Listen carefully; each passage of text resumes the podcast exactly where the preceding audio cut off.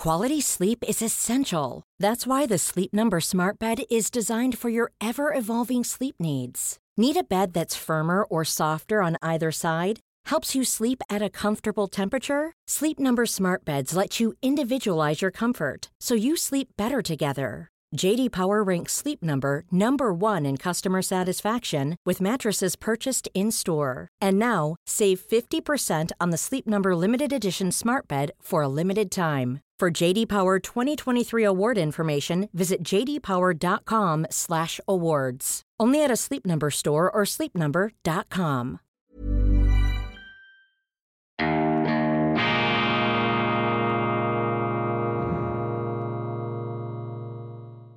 Grüezi miteinander. Einen wunderschönen guten Morgen, meine sehr verehrten Damen und Herren, liebe Freunde, vor allem in Deutschland und in Österreich. Ich begrüße Sie wie immer herzlichst zur internationalen Ausgabe von Weltwoche Daily. Die andere Sicht, unabhängig, kritisch, gut gelaunt und kunterbunt am Montag, dem 19. April 2022. Was für eine großartige Hintergrundkulisse. Ich habe sie zufällig angetroffen in meinem Feriendomizil. Ich bin diese Woche noch im Urlaub mit meiner Familie und sende früh morgens aus diesem improvisierten Studio für fortgeschrittene Gegenwartskunde. Aber der Hintergrund, die Farbigkeit passt perfekt zum publizistischen Credo unserer Sendung und unserer Weltwoche seit bald 90 Jahren. Vielfalt vor Einfalt. Wir setzen alles daran, Ihnen einen möglichst bunten Strauß an Standpunkten und fundierten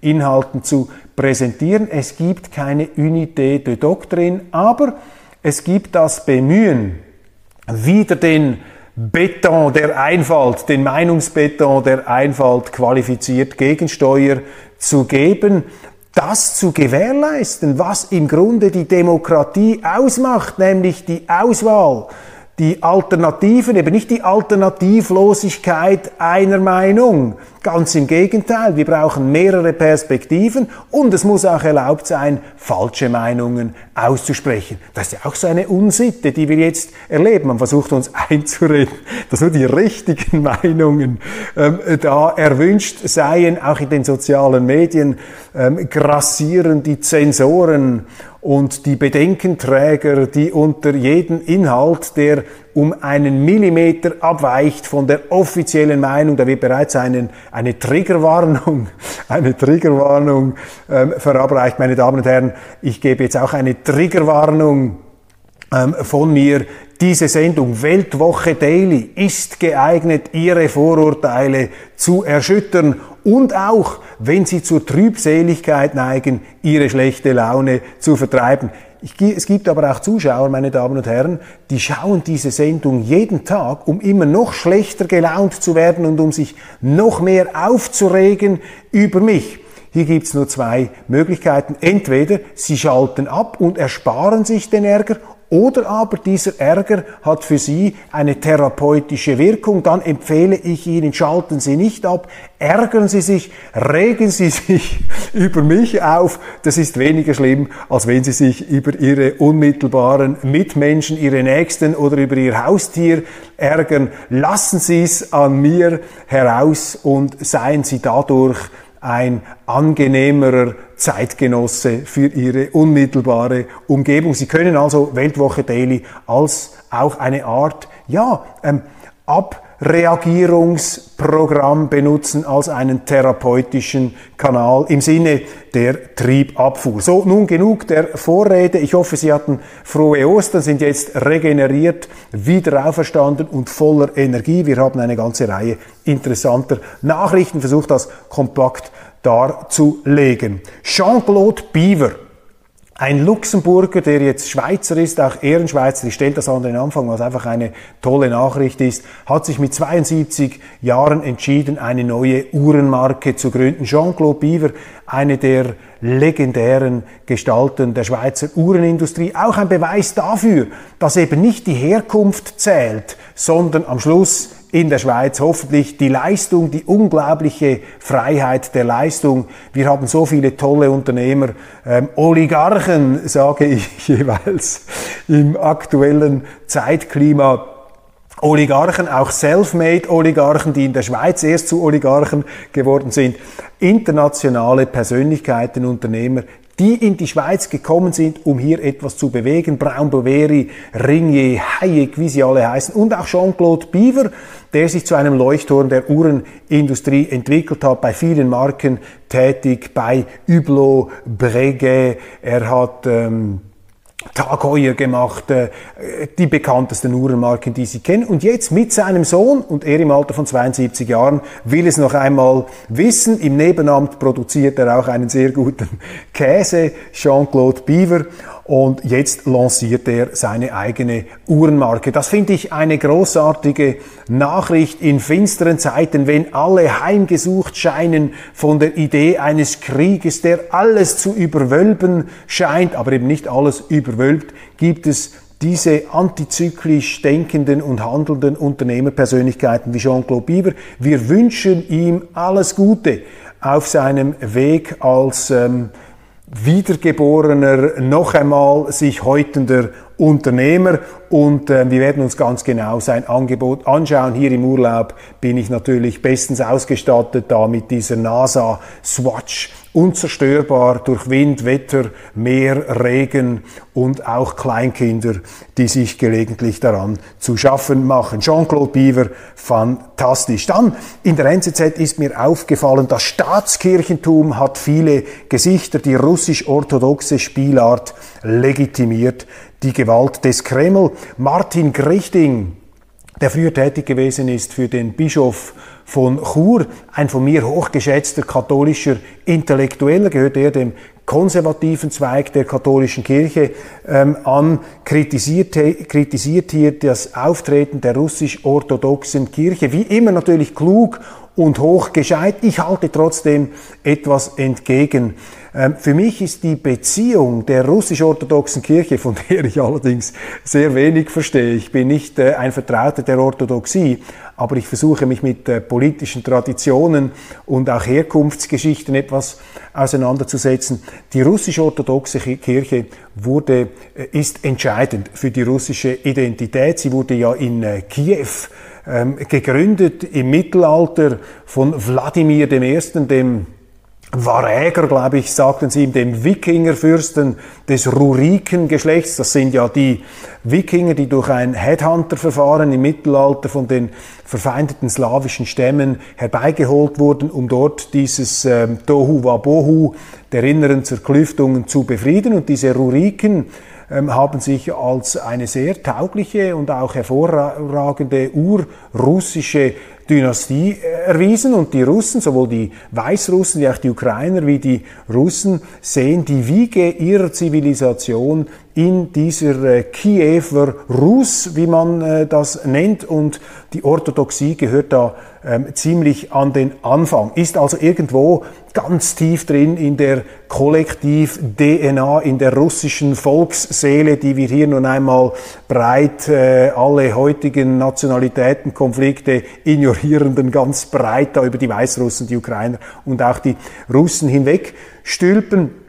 Und die orthodoxe Kirche, die so identitätsstiftend und identitätsprägend war für die Russen, wurde während der Sowjetzeit massiv unterdrückt. Die Sowjets, die Kommunisten, sind ja eine antiklerikale Bewegung. Karl Marx hat die Religion als Opium fürs Volk bezeichnet und hat dieses Opium mit dem noch viel stärkeren Opium seiner Ideologie, mit diesem Methadon-Programm, wenn man so will, ersetzen wollen. Die Frage stellt sich allerdings, ob die orthodoxe Religion nicht viel weniger drogenmäßig und viel weniger ideologisch ist als das, was die Kommunisten dann an ihre Stelle setzen wollten. Egal, die orthodoxe Kirche wurde unterdrückt. Eine der bedeutendsten russisch-orthodoxen Kirchen in Moskau wurde von Stalin plattgewalzt. Er hat dort ein öffentliches Schwimmbad hingestellt. Nach meinen Informationen hat dann in der Putin-Zeit äh, die russische Staatsführung dort wieder eine Kirche hingestellt. Und genau in dieser Kirche haben dann diese Girls von Pussy Riot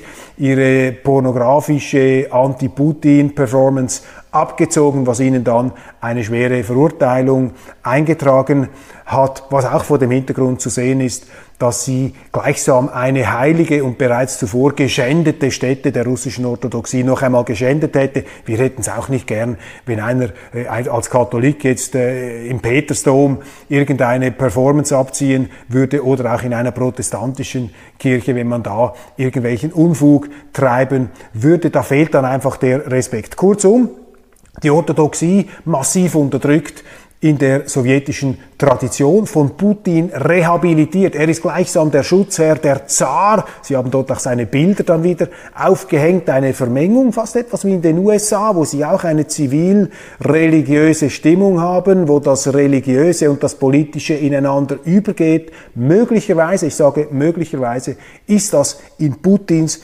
Russland nicht ganz anders. Und deshalb habe ich Verständnis dafür, dass die orthodoxe Kirche sich jetzt zurückhält mit politischer Kritik gegenüber jenem Mann, dem sie so viel zu verdanken hat. Das ist hier meine These, meine Beobachtung. Und ich glaube, bevor man sich allzu kritisch aus westlicher Sicht auch hier mit der russisch-orthodoxen Kirche auseinandersetzt, ist es eben auch ähm, entscheidend, die Verflechtungen und auch das Dilemma zu sehen, dass hier äh, diese äh, russischen Patriarchen ähm, zu bewegen scheint. Ich kann mir nicht vorstellen, dass sie diese Gewalt, diesen Krieg äh, billigen, dass sie das richtig finden.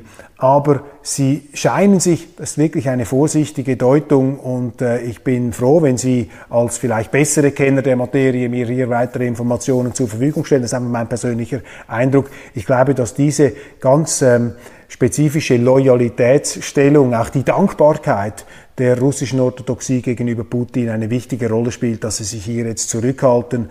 Wie viele Russen übrigens, die vielleicht älter sind als 45, die Jungen sind ja tendenziell gegen Putin, aber die Älteren, die halten ihm doch zugute, dass er Stabilität gebracht hat nach den Wirren, nach der schrecklichen Zeit der 90er Jahre. Also aufgepasst vor allzu schnellen Deutungen. Ostermarsch der Unvernunft, warum der deutsche Pazifismus noch nie so alt aussah wie heute, meldet die NZZ. Ich bin kein Pazifist, meine Damen und Herren. Ich glaube nicht, dass es äh, richtig ist, wenn sie angegriffen werden, dass sie dann die Waffen niederlegen. Aber ich würde so weit gehen, äh, so pazifistisch mich äußern wollen, dass ich sage, die Schweiz wenn alle Länder so wären wie die Schweiz, neutral, selbstbestimmt, unabhängig, auf den wirtschaftlichen Vorteil bedacht, auf das wirtschaftliche Wachstum bedacht und nicht auf die Machtentfaltung, auf militärische Tugenden und solche Dinge, dann gäbe es viel, viel weniger Kriege oder möglicherweise gar keine Kriege mehr auf der Welt. Das heißt, als neutraler Staat ist etwas Pazifistisches in der Wirkung, ähm, unserer Staatsform enthalten. Das heißt aber nicht, dass die Schweizer an sich Pazifisten wären. Ganz im Gegenteil, wir hatten eine der stärksten Armeen ähm, während des Kalten Krieges. 800.000 Soldaten unter Waffen innerhalb von 48 Stunden mobilisierbar. Eine Luftwaffe mit, äh, glaube ich, gegen 700 Maschinen, sehr viele Panzer, Artillerie. Da wurde wirklich ähm, enorm viel Aufwand betrieben für die Verteidigung, damit man diese Unabhängigkeit, diese neutrale, immerwährende bewaffnete Neutralität eben auch glaubwürdig leben konnte. Aber nicht mit dem Ziel, den Krieg in die Welt zu tragen, sondern durch die eigene Wehrhaftigkeit den Krieg zu vermeiden, auch durch die Neutralität eine Friedenshoffnung zu sein, nützlich für kriegführende Staaten, sich in der Schweiz wieder zusammenzuraufen, wie das so oft in der Geschichte passiert ist, jetzt allerdings akut gefährdet durch das neutralitätswidrige Verhalten unseres Bundesrates. Deshalb ähm, ähm, sehen Sie es mir nach, eine gewisse pazifistische Färbung ist in meinen Aussagen drin in der eben spezifisch schweizerischen Färbung. Warum ich aber diese Schlagzeile herausgepickt habe, ist eben der folgende Grund. Ich beobachte mit großer Sorge, dass die deutschen Journalisten, auch schweizerische Journalisten, jetzt sich in eine Art Kriegshysterie hineinzuschreiben scheinen. Und das schwappt nun auch über auf die NZZ. Es ist ganz stark ausgebreitet in der bürgerlichen Presse in Deutschland. Die Linken verfolge ich im Moment nicht mehr so eng. Ich weiß nicht, ob die Taz und die Süddeutsche Zeitung dagegen Steuer geben. In der Schweiz zum Beispiel gemäß Umfragen sind vor allem die Linken für eine verstärkte ähm, Engagiertheit der Schweiz in Sachen NATO, auch für ähm, Kriegsmateriallieferungen an die Ukraine. Es ist bemerkenswert, denn die Linken haben früher immer kritisiert, wenn die Schweiz Waffen exportiert hat, wenn es dann aber für die gute Seite ist, für die richtige Seite.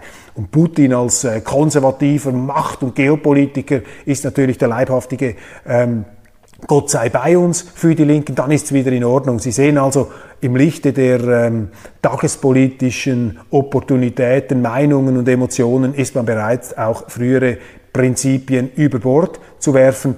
Ähm, das ist da leider der Fall. Und mit großer Sorge stelle ich einfach fest, dass die Medien eine sehr unheilvolle Rolle spielen jetzt im Hochschaukeln, im Hochkochen dieser Emotionen. Und dazu gehört eben, dass man sich über den Pazifismus lustig macht, über jene Leute, die in Deutschland auf die Straße gehen, um für den Frieden zu demonstrieren. Das wird von der NZZ als Unvernunft bezeichnet. Ich frage mich, wie viel vernünftiger ist es denn eigentlich, in der Ukraine die totale Konfrontation des Westens mit Russland zu suchen? Ist das die neue Vernunft, meine Damen und Herren? Ist das der neue Industriestandard der Vernunft? Da würde ich große It's that time of the year. Your vacation is coming up.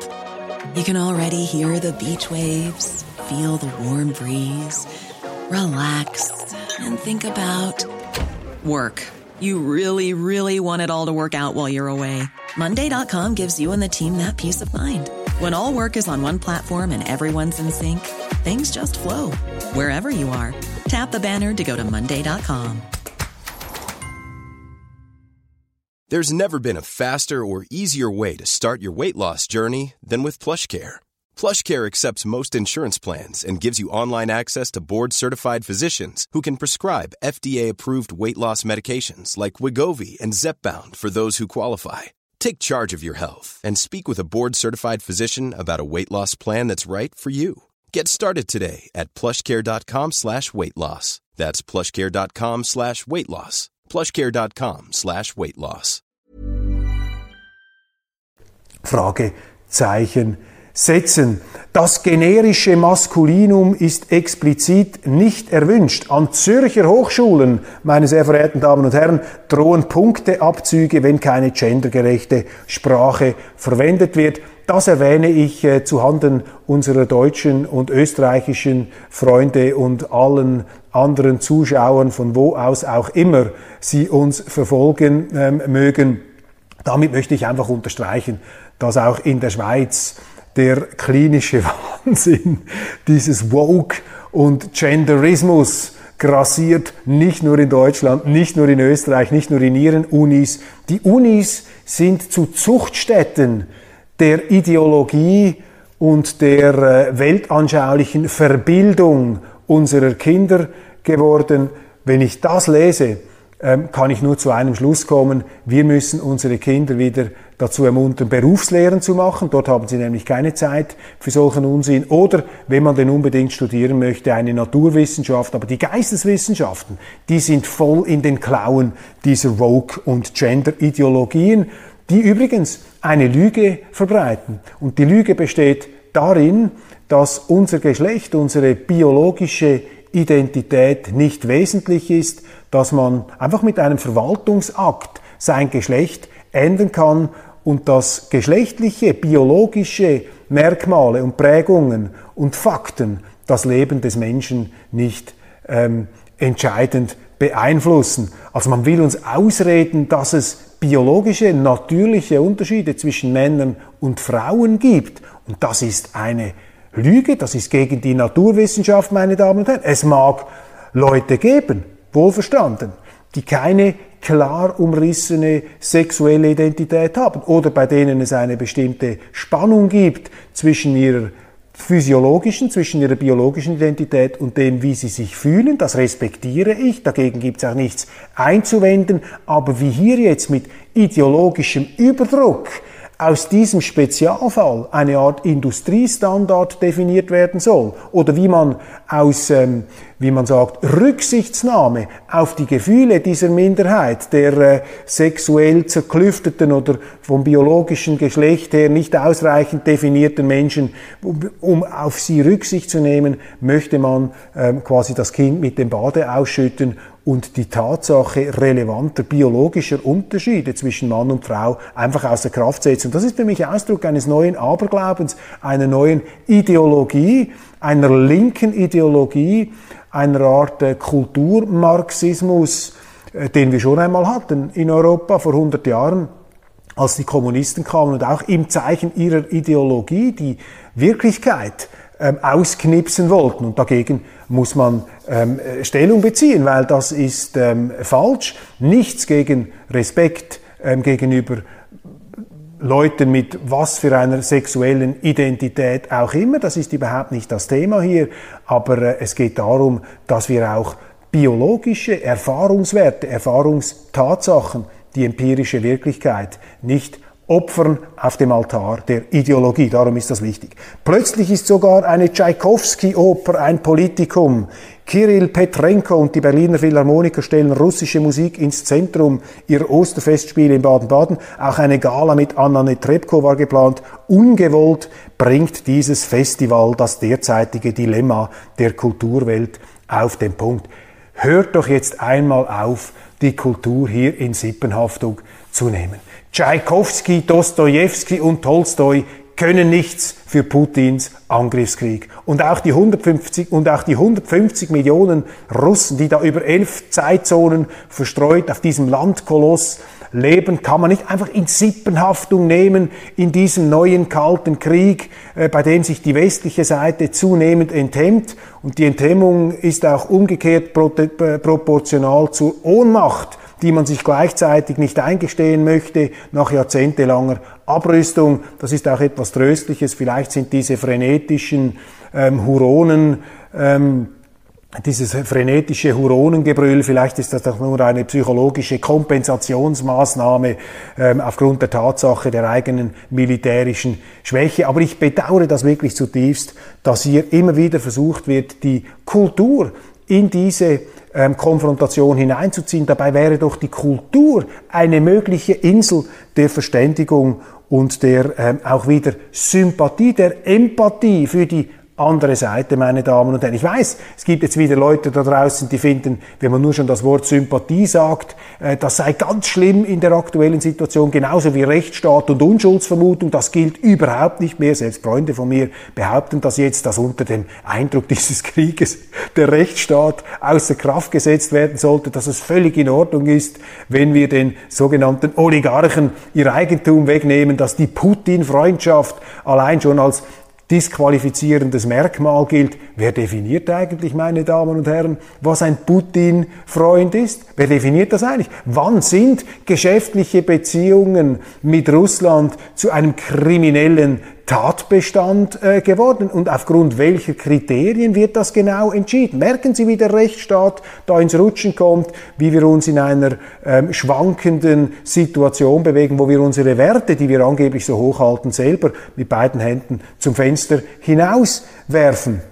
Also, äh, man muss hier äh, wirklich äh, dagegenhalten dieses entgrenzende Gefühl der Feindseligkeit, der moralischen Empörungsbewirtschaftung trübt hier nicht nur die Sinne, sondern es gefährdet auch die Grundpfeiler unserer westlichen Zivilisation. Wer miteinander handelt, schießt nicht aufeinander. Guter Artikel in der Frankfurter Allgemeinen Zeitung. Einst galten Geschäfte mit Russland als Vorbote des Friedens. Jetzt sollten sie Gehilfe des russischen Einmarsches in die Ukraine gewesen sein. Doch Handel stiftet Frieden. Putins Krieg ändert an dieser Tatsache nichts. Jetzt haben Sie recht.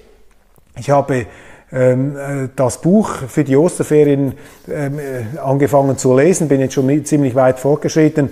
Adam Smith, Theorie der ethischen Gefühle. Da geht es um Sympathie und das ist sozusagen die philosophische Grundlagenforschung zu seinem Hauptwerk The Wealth of Nations, Wohlstand der Nationen. Und David, äh, Entschuldigung, ähm, äh, Adam Smith gehört wie David Hume zu den herausragenden Vertretern der, Russ, der, Schott, der schottischen Aufklärung. Und ein wichtiges Credo der schottischen Aufklärung war, dass eben der Freihandel auch Teil des moralischen Fortschritts ist. Denn durch den Freihandel treten wir in Beziehung zu anderen Menschen, wir schließen Verträge zum wechselseitigen Nutzen ab und erweitern so zahlenmäßig die Gruppe jener Menschen, die wir als wir zu bezeichnen bereit sind. Und so kamen die schottischen Aufklärer zum Schluss, dass im Kapitalismus, in der Marktwirtschaft eine tiefe zivilisierende Kraft ruht, eine zivilisierende Kraft, die ja von linker Seite in Abrede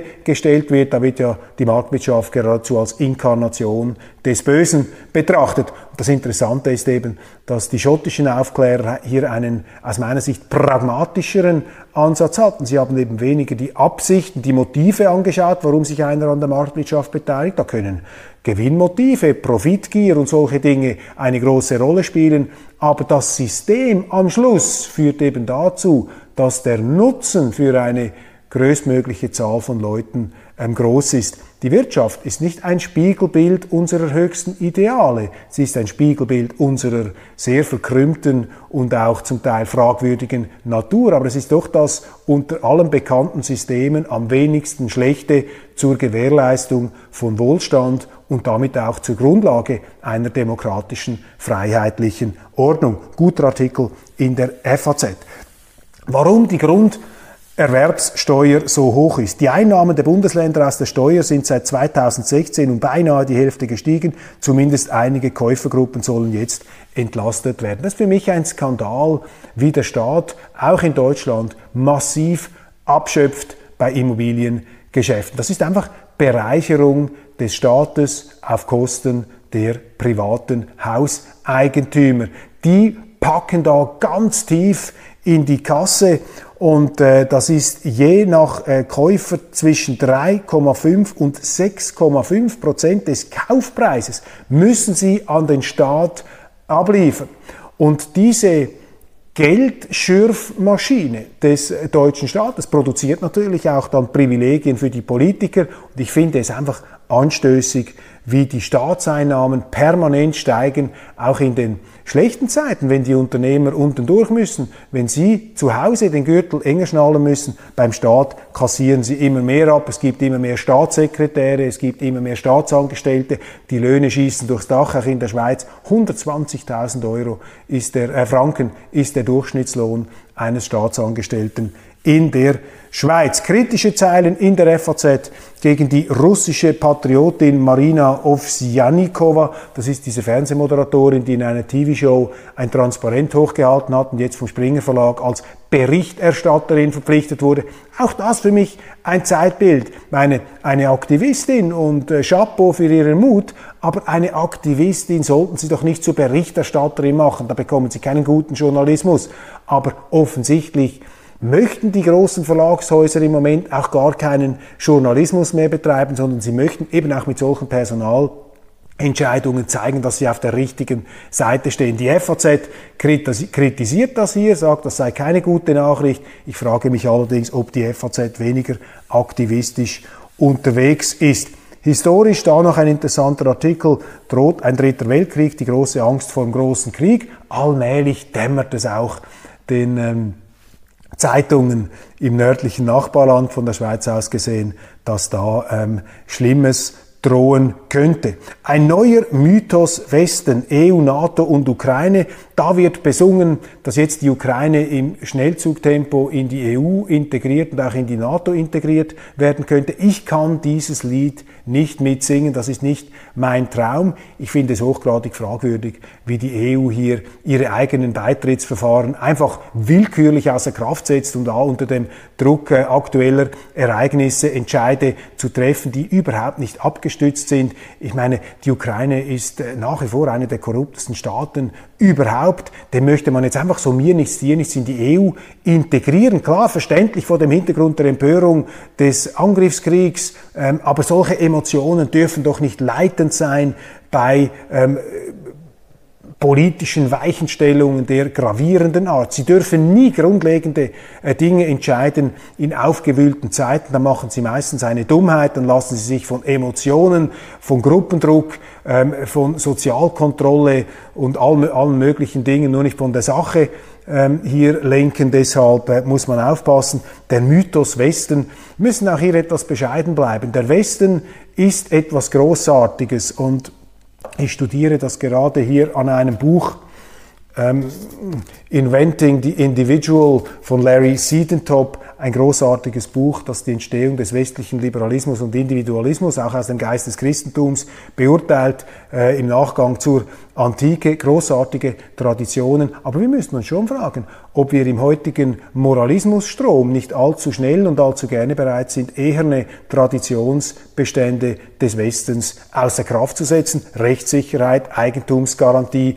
Unschuldsvermutung, all diese Dinge, auch eine Verpflichtung zum politischen Realismus in der Begutachtung von Kriegsgründen und Kriegsursachen.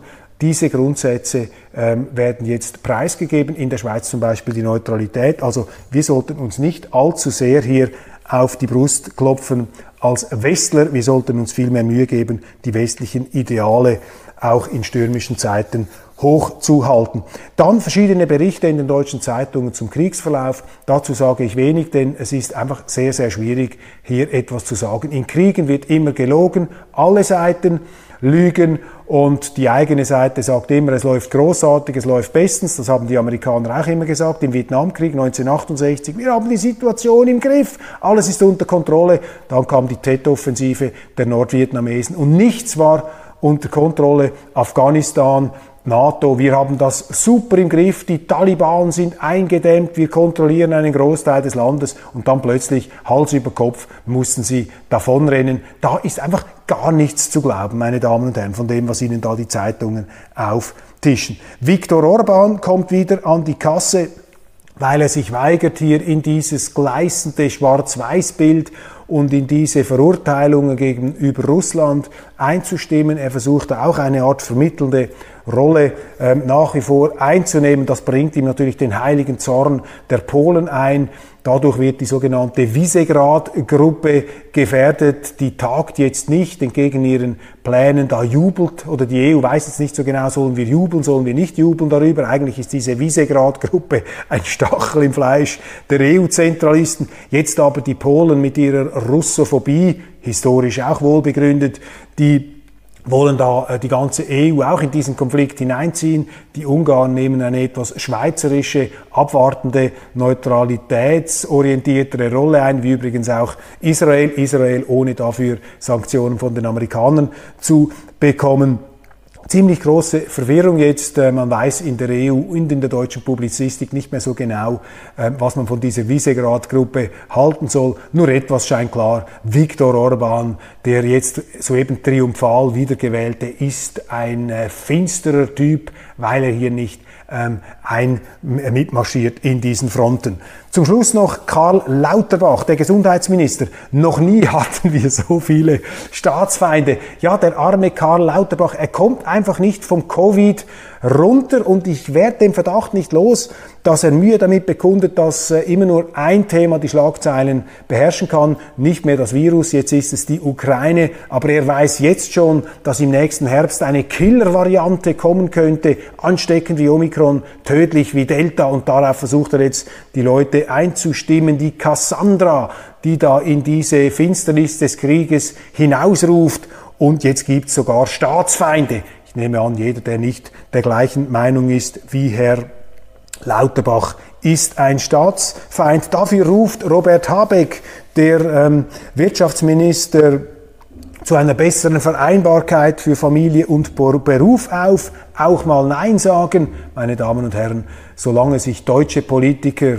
mit der Vereinbarkeit von Familie und Ruf, Beruf auseinandersetzen können, droht noch kein dritter Weltkrieg. Ich nehme das als ähm, sehr ähm, beruhigende Schlussnachricht noch mit. Und Ihnen wünsche ich nun einen wunderbaren Tag. Vielen Dank, dass Sie dabei waren und alles Gute. Morgen sehen wir uns wieder bei Weltwoche Daily. Die andere Sicht. Ich weiß nicht, ob ich jeden Tag zwei Sendungen schaffe. Ich muss auch immer noch schauen, dass äh, die Familie hier nicht zu kurz kommt. Im Sinne der Meinungsvielfalt aus der Villa Kunterbund meine besten Grüße.